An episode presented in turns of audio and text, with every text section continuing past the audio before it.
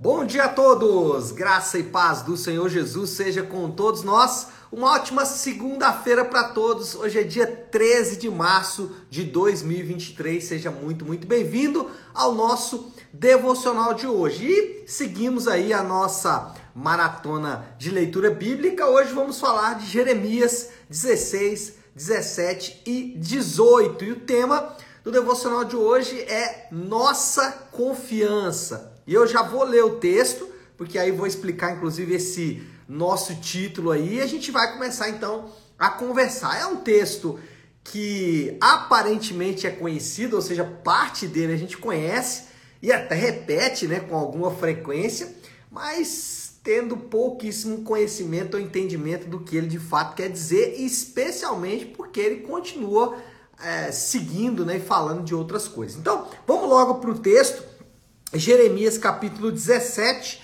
a partir do versículo de número 5. Eu vou ler do 5 até o 8. Então são três versículos aí que a gente vai ler. Então, Jeremias 17, do 5 a 8, diz assim: Assim diz o Senhor: Maldito é o homem que confia nos homens.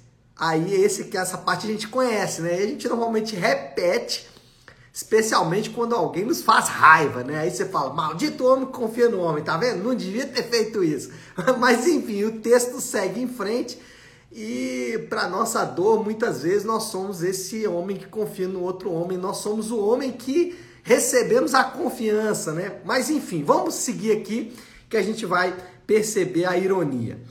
É, então, voltando aqui para o texto: Maldito é o homem que confia no, nos homens que faz da humanidade mortal a sua força, mas cujo coração se afasta do Senhor. Versículo 6: Ele será como um arbusto no deserto, não verá quando vier algum bem, habitará nos lugares áridos do deserto, numa terra salgada, onde não vive ninguém. Agora, versículo 7.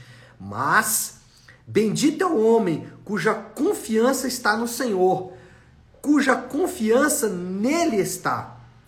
Ele será como uma árvore plantada junto às águas e que estende as suas raízes para o ribeiro.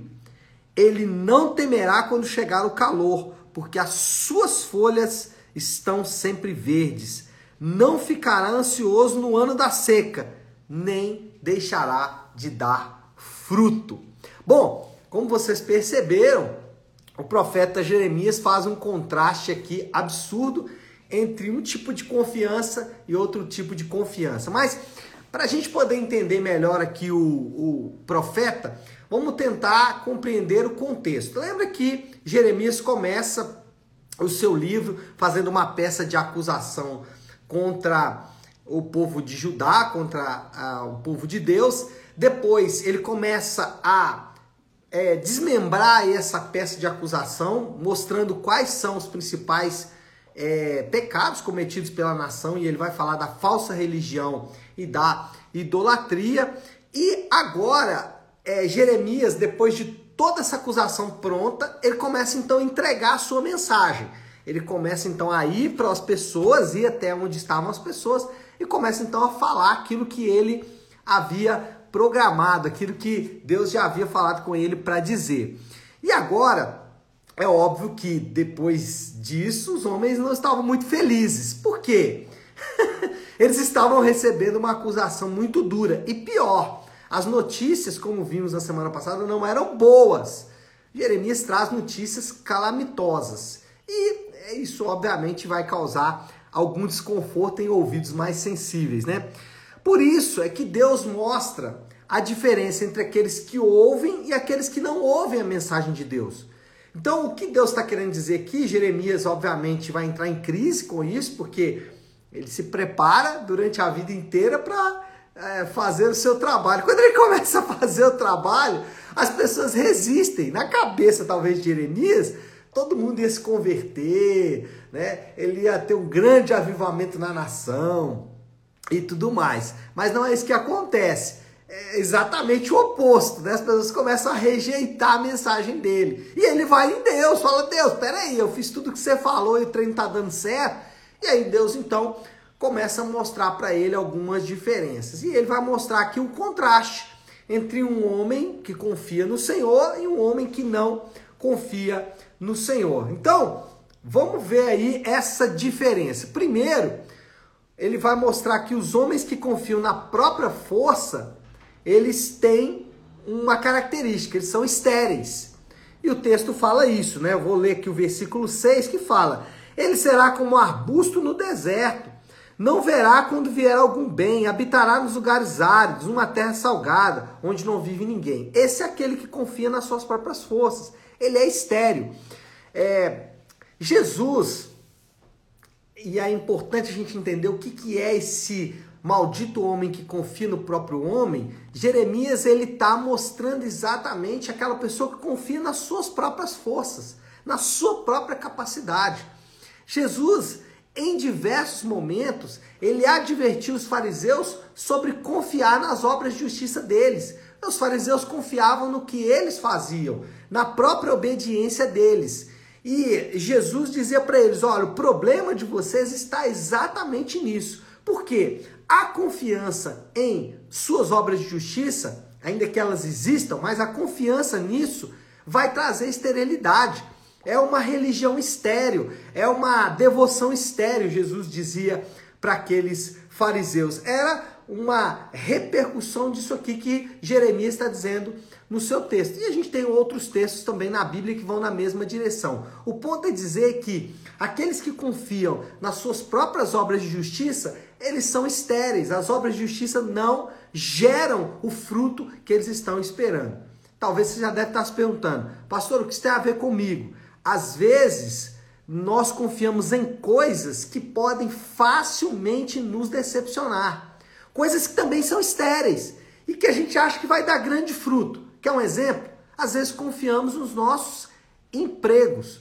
Pastor, mas peraí, o meu emprego é onde eu busco a minha fonte de renda. É aonde eu busco, é, até mesmo dou o meu testemunho lá no meu emprego. E isso é ótimo, você deve continuar fazendo isso. Mas nunca confie no seu emprego para ser o suprimento da sua vida.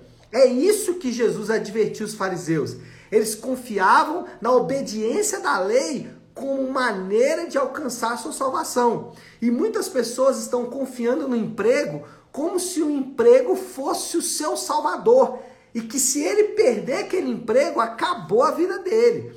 Talvez você conheça pessoas que fazem isso, talvez você seja essa pessoa também. Mas deixa eu dar um outro exemplo aqui de como facilmente a gente pode confiar em coisas. Dinheiro, por exemplo. Nós sabemos, e isso é, é tido e havido como verdade, que o dinheiro, de fato, ele é só dinheiro. Mas muitas vezes nós pensamos o seguinte: se eu tiver muito dinheiro, eu vou ser mais feliz. Isso é uma forma de salvação funcional. Eu estou depositando nesta coisa a minha esperança de salvação, mesmo que seja uma salvação aqui apenas desses dias, né? Eu poderia continuar citando exemplos, eu poderia falar da família, por exemplo. Pessoas que se perderem a família, acabou a vida. Saúde, pessoas que tiverem um problema de saúde, acabou a vida. O ponto é dizer, os que confiam nas suas obras de justiça são estéreis. Mas o profeta vai mostrar o outro lado. Os que confiam no Senhor são frutíferos. É, e aqui o contraste é nítido. Primeiro ele apresenta os que confiam na própria força, agora Jeremias fala daqueles que confiam no Senhor. É, e a gente pode dar um exemplo de pessoas que confiavam em Deus, que foram extremamente frutíferos, os apóstolos. Veja Pedro, Veja Paulo, veja João, veja os outros apóstolos, o quanto eles confiaram em Deus e quanto até hoje eles colhem esses frutos. Já estão mortos, não vivem mais entre nós, já estão com o Senhor, obviamente, contudo, os frutos deles estão aí até hoje. Isso é apenas para citar um exemplo.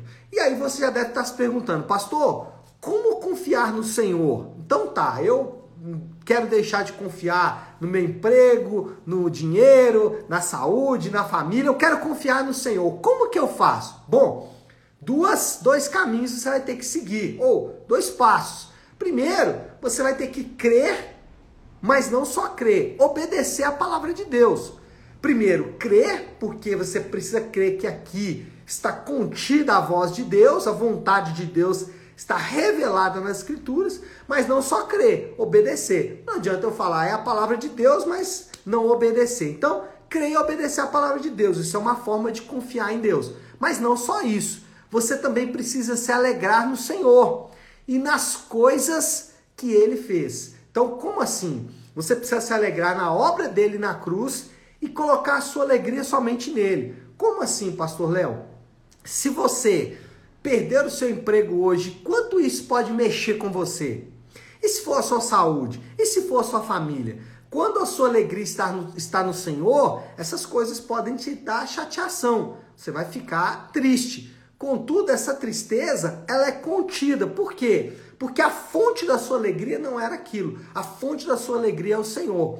A fonte da sua alegria é o que Jesus fez por você na cruz do Calvário e não nas coisas que ele criou. As coisas que ele criou estão aí, mas não para ser fonte da nossa alegria, mas como resultado da nossa alegria. Então, o exemplo é: a minha alegria está no Senhor. E o Senhor me deu a minha família como maneira de expressar essa alegria. Mas a minha alegria está no Senhor. A minha família é uma bênção, mas ela não pode ser a fonte da minha alegria, porque senão, é, quando meu filho casar, acabou a minha alegria. É? Quando a, a, a, a enfermidade chegar, acabou a minha alegria. Não pode. A nossa confiança tem que continuar no Senhor. Bom, o contraste é nítido. Confia no Senhor, e o que não confia no Senhor. E o ponto central aqui do, do profeta é mostrar que o Senhor cuida do seu povo. A conclusão natural é essa. Jeremias está dizendo: olha, é, o Senhor falando para Jeremias: Jeremias, eu cuido do meu povo. Aqueles que são meus, eu vou cuidar deles. E essa não era uma insistência de Jesus com seus discípulos? Jesus não falou isso várias vezes com eles e não só falou, mas como mostrou que ele estava cuidando. Eu poderia dar N exemplos aqui do cuidado de Jesus com seus discípulos, mas para não ir muito longe, lembra quando eles estavam lá ansiosos porque tinha uma grande multidão e não tinha o que comer? O que Deus fez? Multiplicou pães e peixes. É, outro exemplo é quando eles estavam no meio do mar e uma grande tempestade vem e ele acalma a tempestade. Só para dar um exemplo de como Jesus insistiu em relação ao cuidado de Deus com o seu povo. E aí você já pode estar se perguntando: bom, Deus cuida do seu povo, mas só do seu povo? É obviamente que existe uma graça que está sobre todas as pessoas, existe um cuidado de Deus que é geral. Mas sim, existe um cuidado de Deus que é específico. E como nós nos tornamos povo de Deus? Nós somos povo de Deus porque nascemos num país X? Nós somos povo de Deus porque falamos isso? Ah, eu sou povo de Deus. Então o fato de eu falar eu já sou povo de Deus? É, eu sou povo de Deus porque eu acho que eu sou povo de Deus? Não. A Bíblia diz que nós somos povo de Deus por meio da fé em Jesus. Por isso é que nós precisamos confiar em quem Jesus é, e a Bíblia insiste nisso, confiar na sua identidade, na sua missão, mas não só isso. Eu também preciso demonstrar essa confiança em fé e arrependimento. Aliás, em fé e arrependimento. Em arrependimento. Então vamos lá, deixa eu refazer.